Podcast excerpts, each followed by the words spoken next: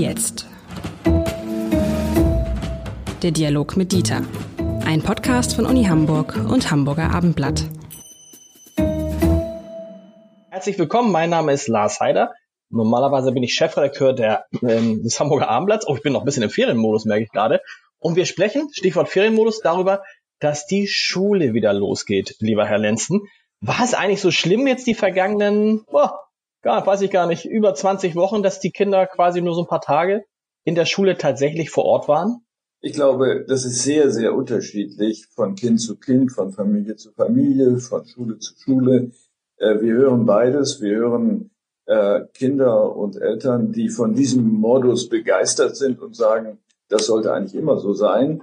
Äh, wir hören aber auch das Gegenteil. Eltern, die genervt sind von der Anwesenheit der Kinder, rund um die Uhr, äh, die nebenbei noch im Homeoffice äh, arbeiten oder äh, nicht dafür sorgen können, dass die Kinder äh, versorgt sind, wenn sie selber woanders arbeiten. Also mit anderen Worten, es hängt sehr ab von der jeweiligen persönlichen, auch sozialen Situation, so dass man das nicht generalisieren kann. Und die Frage, die sich für die Zukunft stellt, wird natürlich sein, kann man eigentlich einen generellen Modus äh, des Beschulens von Kindern aufrechterhalten oder müssen wir da auch flexibler werden?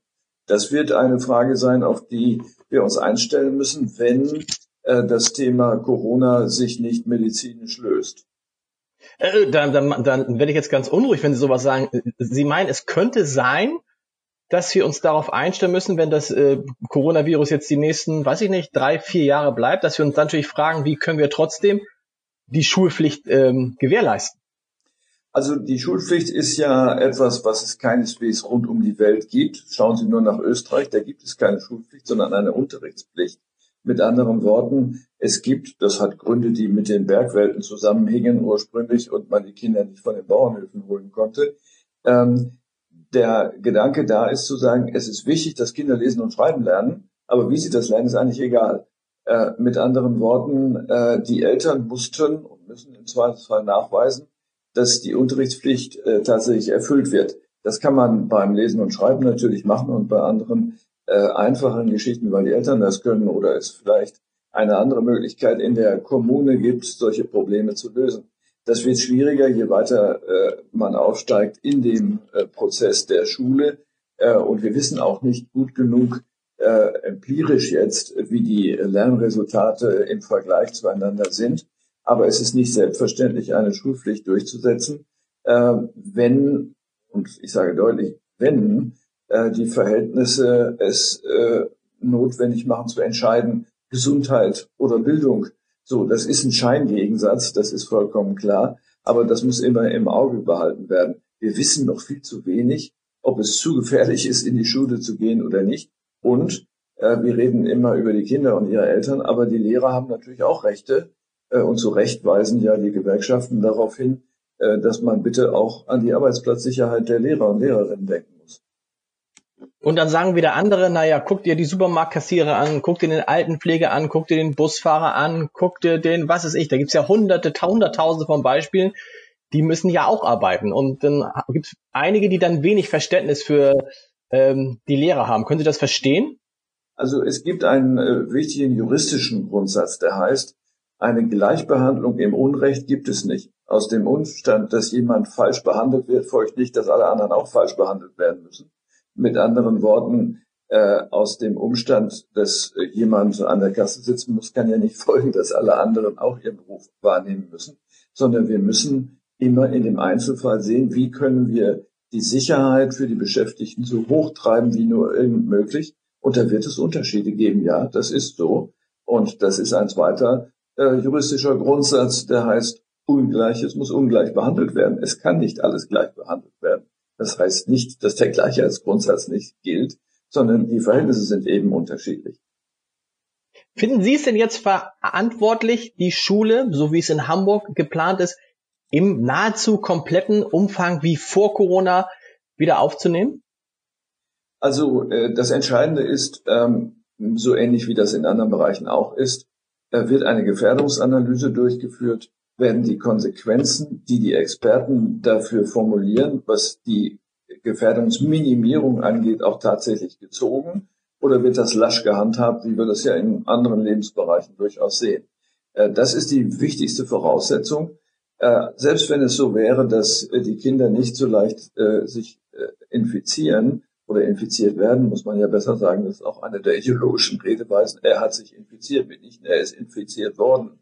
Mhm. Also mit anderen Worten, wenn man das hinkriegt, dann kann man das machen. Das ist aber eine wichtige Voraussetzung. Und ich glaube, man muss das jetzt ständig im Auge behalten. Gibt es Veränderungen, die darauf zurückzuführen sind im Gesundheitsverhalten, in den Statistiken? Und äh, man muss darauf dann auch wieder flexibel reagieren. Wir werden uns auf Sicherheiten und Einheitlichkeiten und Kontinuitäten nicht mehr einstellen können, bis auf weiteres. Interessant war ja, dass man bei den Schulen so lange gewartet hat. Alle möglichen anderen Sachen sind schon geöffnet worden, Restaurants, Bars. Vieles ist ja wieder nicht so wie vorher, aber es läuft wieder. Und der, der Schulsenator in Hamburg sagt ja, wenn wir jetzt was schließen, müssen die Schulen diesmal als letzte dran sein, weil nochmal können wir den Schülern das nicht zumuten, weil wir dann riskieren, dass da eine verlorene Bildungsgeneration entsteht. Teilen Sie solche Einschätzungen? Also ähm, ist es nicht ganz so dramatisch, wie man vielleicht befürchten mag, dass durch den Ausfall äh, von bestimmten Lernelementen also äh, eine Katastrophe fürs Leben entsteht. Wir wissen, äh, und solche Fälle haben wir noch nicht gehabt, aber nehmen Sie das Beispiel von sechswöchigen äh, Sommerferien. Wir wissen, dass in der Tat die Kinder nach sechs Wochen äh, einen erheblichen äh, Lernverlust erlitten haben. So, das heißt, da muss erst wieder der alte Stand hergestellt werden. Man kann nicht einfach daran an, anknüpfen. Das ist aber wie lange braucht man da? Wie lange braucht man da? Wie lange braucht also, man da also um den alten Stand? Ja, bis zum Jahresende hat man den in der Regel. Es kommt natürlich auf jedes Individuum an, Individuum an und ob die zum Beispiel äh, in den Ferien ein bisschen auch gelesen haben oder ein bisschen auch äh, Hausaufgaben gemacht haben oder welche auf hatten, was wichtig ist. Das ist, das ist ein, guter, ein guter Hinweis für alle, so für, für Väter wie mich. So Lehrer sagen, nun lass die Kinder, äh, einige Lehrer sagen, nun lass die Kinder auch mal, die müssen jetzt auch mal sechs Wochen Ferien haben. Das ist an sich Quatsch, sondern lass sie drei Wochen haben und dann ein bisschen rechnen, ein bisschen lesen, ein bisschen schreiben, ein bisschen malen, ein bisschen Sport machen, müsste dann immer dabei sein?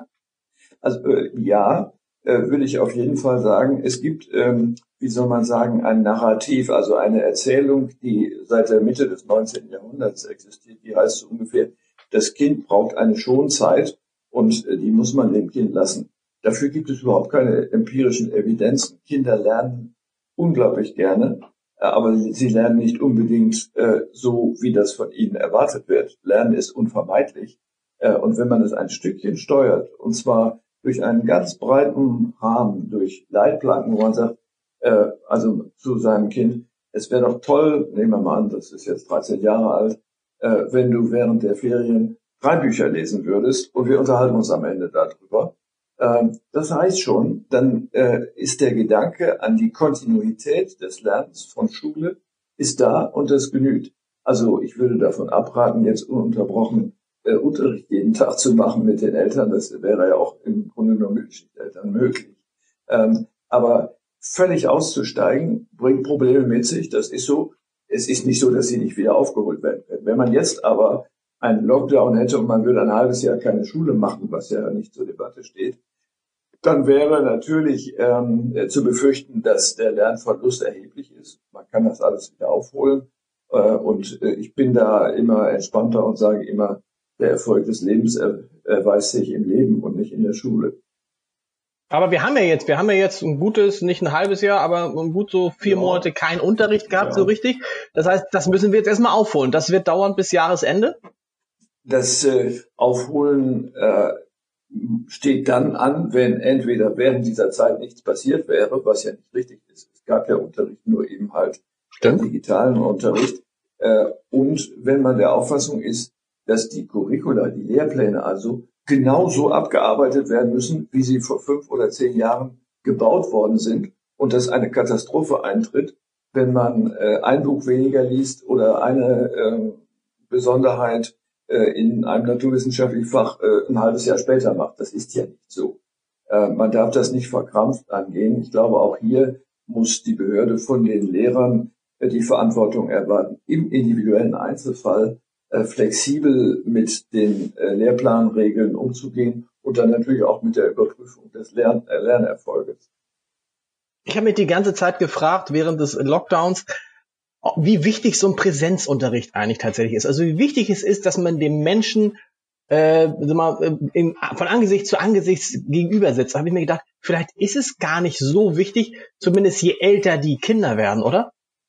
Es gibt äh, leider äh, wenig bis gar kein empirisches Wissen darüber, ähm, ob der Lernerfolg, wenn man nur auf den schaut, der Lernerfolg in den Fächern davon abhängt, ob man präsentisch oder nicht präsentisch unterrichtet. Teile Ihre Auffassung, dass äh, der Unterschied wahrscheinlich nicht besonders groß ist. Aber Schule hat natürlich auch noch andere Dimensionen, wie im Übrigen auch Universität, dass sie äh, auch ein sozialer Raum ist, in dem Menschen miteinander umgehen, äh, in dem sie auf dem Schulhof sind oder äh, in anderer Form miteinander kommunizieren, interagieren, sich kennenlernen, äh, ihre Grenzen erfahren auch, äh, aber auch ihre Möglichkeiten erfahren.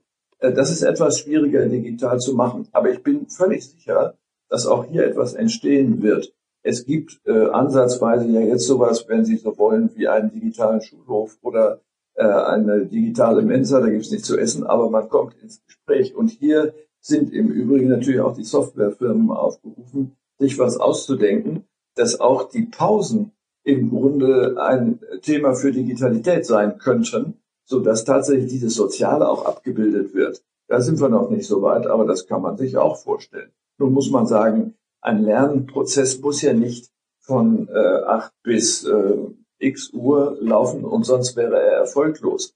Äh, schauen Sie sich nur allein den Schulbeginn in Deutschland an. Fast überall international beginnt man um neun und nicht um acht Uhr.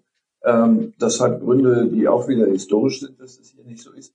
Aber ähm, der Augenblick, wo ich erfolgreich lerne, und das werden Sie für sich selber genauso sagen, ist anders als bei Ihrer Frau, bei Ihren Kindern, bei Ihren Mitarbeitern.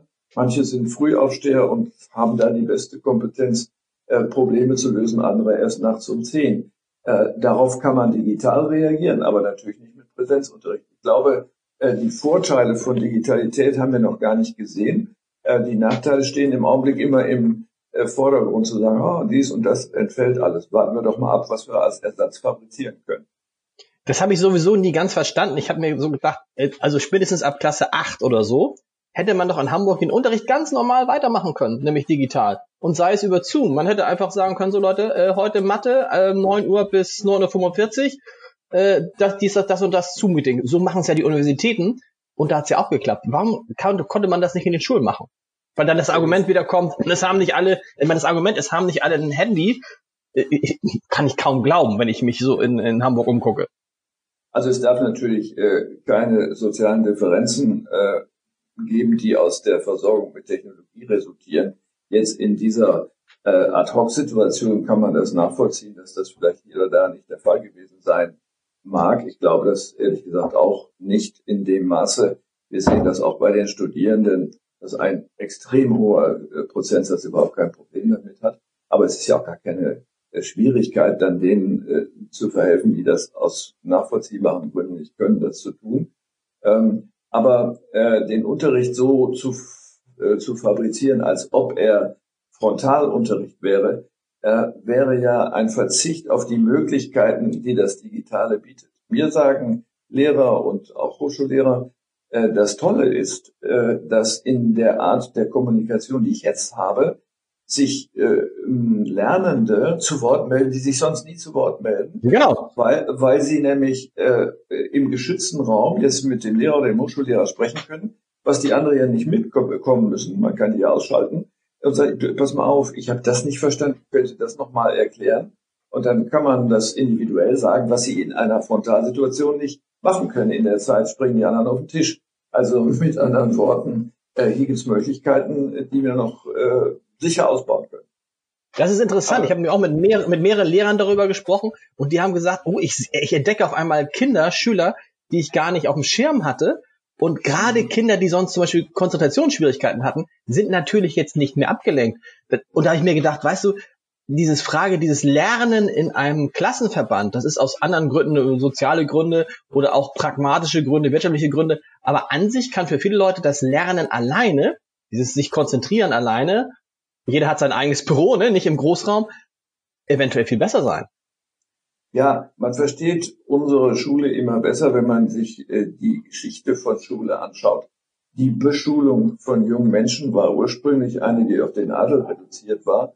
Und da hatte jedes Adelshaus, hatte seine Hauslehrer, die kamen ins Haus oder wohnten sogar da. Und es gab Einzelunterricht. So, dann kam der Gedanke mit äh, der französischen Revolution äh, in Europa und äh, in Preußen mit dem preußischen Landrecht, äh, dass auch äh, die Kinder auf dem Lande ein Recht haben, äh, ausgebildet zu werden und dass das dem Staat auch nützt. Und das konnte man ja nicht anders machen, als das zusammenzuführen. Man kann ja nicht für jeden einen Hauslehrer bereithalten. Und dadurch ist das entstanden. Das ist eine ganz pragmatische Überlegung. Aber es hat sich ständig so gehalten, obwohl man es auch früher hätte schon beenden können oder ändern können. Auch teilweise hätte man ja frontal oder Klassenverbandsunterricht machen können und Einzelunterricht. Äh, in der Zeit der Reformpädagogik in der Weimarer Republik hat es viele Experimente gegeben, die in diese Richtung gegangen sind, äh, die sogenannte Unterrichtsform zu verändern. Das ist aber alles wieder zusammengesunken nach dem Ende des Zweiten Weltkriegs, wo man eigentlich angeknüpft hat an den Schultyp des späten 19. Jahrhunderts. Können Sie mir nochmal erklären, vielleicht ist es auch böse, ich habe so den Eindruck, überall wird diese Krise ja auch als Chance gesehen und zu gucken, was kann man anders machen, an den Universitäten insbesondere. In der, in der, Im Schulumfeld ist die Krise vor allen Dingen erstmal eine Krise. Und man versucht jetzt nicht das Beste draus zu machen, sondern mh, hm, mal gucken, hoffentlich klappt das, oh, wir haben alle Sorgen und so. Ist das irgendwie äh, spezifisch Schule? Also wenn das so ist, äh, und jetzt äh, drehe ich mal die Rolle um, muss man natürlich überlegen, wer befeuert auch dieses äh, Gejammer? Sind es nicht auch ein Stück weit die Medien, die natürlich auf der Suche nach Beklagenswertem auch unter anderem in der Schule landen und sagen, es ist alles ganz schrecklich. Ähm, aber dann müssen Sie aber, dann müssen Sie auch an der Uni landen. Dann müssen Sie aber auch an der Uni landen. Mir, mir ist es aufgefallen. Also man hat das Gefühl, also die Uni hat das gleiche Problem wie die Schule in einem viel größeren ja. Maßstab. Ne? Also 40.000 mhm. Studierende in Hamburg oder mehr als 40.000. Mhm. Und da habe ich neulich gedacht, wir haben gar nichts jetzt irgendwie gehört und gelesen oder so schlimme Sachen. Das, es, es wirkte, als würde das Semester sei ganz normal durchgegangen. Also, also nichts. Ich habe von der von ist das auch so. Weil verrückt. ist das auch so. Ja, das ist so. Äh, es gab schwerste Bedenken am Anfang, aber ich kenne viele, die sagen, also so ähnlich wie Sie das von dem Lehrer berichtet haben, das ist ja toll, das habe ich ja noch nie gemerkt, dass man das und das machen kann. Viele hatten auch Angst vor dieser Technik. Das sagen, ich beherrsche das nicht, das wird dann deutlich, das ist aber peinlich und so weiter. Ähm, und äh, das äh, glättet sich jetzt. Die Technik ist ja nicht wirklich schwierig. Das geht mir selber auch so. Ich unterrichte ja nicht. Aber im administrativen Bereich muss man sich auch erst daran gewöhnen. Aber das ist ähnlich wie Autofahren oder Segelfliegen oder sonst was. Mit anderen Worten, das kann man sich schon reinziehen und dann läuft es auch glatter. Da hätte ich keine Bedenken. Aber wir müssen einfach mit Optimismus in solche Situationen gehen, sagen, was machen wir jetzt? Was haben wir für neue Chancen? Ja. Und fehlt er, fehlt er an den, fehlt er an den, fehlt er an, fehlt er an den Schulen? weil es da eine Gewerkschaft gibt, die per se äh, pessimistisch ist mit der GEW. Das, Selbst der Deutsche das, Lehrerverband ist ja eher. Ne? Ja, das weiß ich nicht so genau. Also äh, sicher gibt es einen Unterschied, je nachdem, welche politische Orientierung äh, sich zu Wort meldet, äh, in der Frage der Be Bewertung von Präsenz oder Nichtpräsenz. Das mag alle möglichen Gründe haben, das weiß ich nicht. Äh, ich sehe aber auch bei den Gewerkschaften, also auch gerade bei der GEW, dass sie sagen, ähm, aber bitte äh, jetzt hier nicht Präsenz auf Teufel komm raus auf äh, Kosten unserer Kolleginnen und Kollegen, die da äh, Infektionsrisiken ausgesetzt werden. Das Risiko für den Lehrer ist ja viel größer als für die Kinder, weil er 30 Kindern konfrontiert ist oder 20 ähm, und die im Zweifelsfall ihn anhusten und nicht umgekehrt. Ähm, also mit anderen Worten, da ist, glaube ich, auch noch nicht das letzte Wort gesprochen. Aber es gibt Frühfestlegungen in dem Sinne, und ich würde da einfach optimistischer rangehen und das auch erwarten äh, von Medien, dass sie sagen, lass uns doch mal gucken, was wir alles daraus machen können. Und wenn Sie zum Beispiel äh, erzählen, dass äh, Ihre eigene Redaktion auch sehr stark im Homeoffice ist, das ist jetzt kein Unterricht, äh, aber doch nicht so fern, äh, dann ist es ja auch interessant zu sagen, was haben wir daraus gelernt? Was konnten wir damit machen, außer dass wir Mieten sparen? Das ist ja auch schon was. Ähm, aber was ist besser geworden dadurch? Und was ist unersetzlich? Also der kleine ähm, das kleine Gespräch auf dem Flur oder in der Kaffeeküche, ja, richtig, das braucht man. Dann müssen wir dafür eben andere Formen finden und sagen, genau. von 10.30 Uhr bis 11 Uhr ist Kaffeeküche am, äh, am Computer. Sie haben ja recht, ich meine, wir werden es glaube ich noch sehen, dass wir dass wir das, was wir jetzt schon als revolutionär empfinden, wird doch in fünf bis sechs Jahren normal sein und wir werden noch ganz andere Formen haben. Stichwort Fernunterricht, Sie haben es ja angesprochen. Warum muss man denn immer alle zur gleichen Zeit? Jeder dann, wann es am besten kann, ruft sich dann seine Stoffe ab und so. Das wird doch perspektivisch so kommen, oder? Das ist äh, dann der Fall, wenn wir über Inhalte reden, äh, die sozusagen geliefert und rezipiert werden. Aber wenn es um Interaktion geht, muss sie natürlich zu einer bestimmten Zeit stattfinden äh, und nicht, wenn der Lehrer schläft oder der Schüler schläft. Also äh, da muss man natürlich schon Formen der Gleichzeitigkeit haben. Aber das Entscheidende ist auch hier wieder mischen, flexibel sein, äh, an die Menschen anpassen. Ich glaube, dass äh, die Chance von mehr Gerechtigkeit im Grunde sogar gegeben ist, wenn wir es schlau anfangen. Herr Lenzen, ich danke. Wir freuen uns auf den nächsten Dialog mit Dieter in zwei Wochen. Bis dahin. Tschüss. Tschüss in die Runde.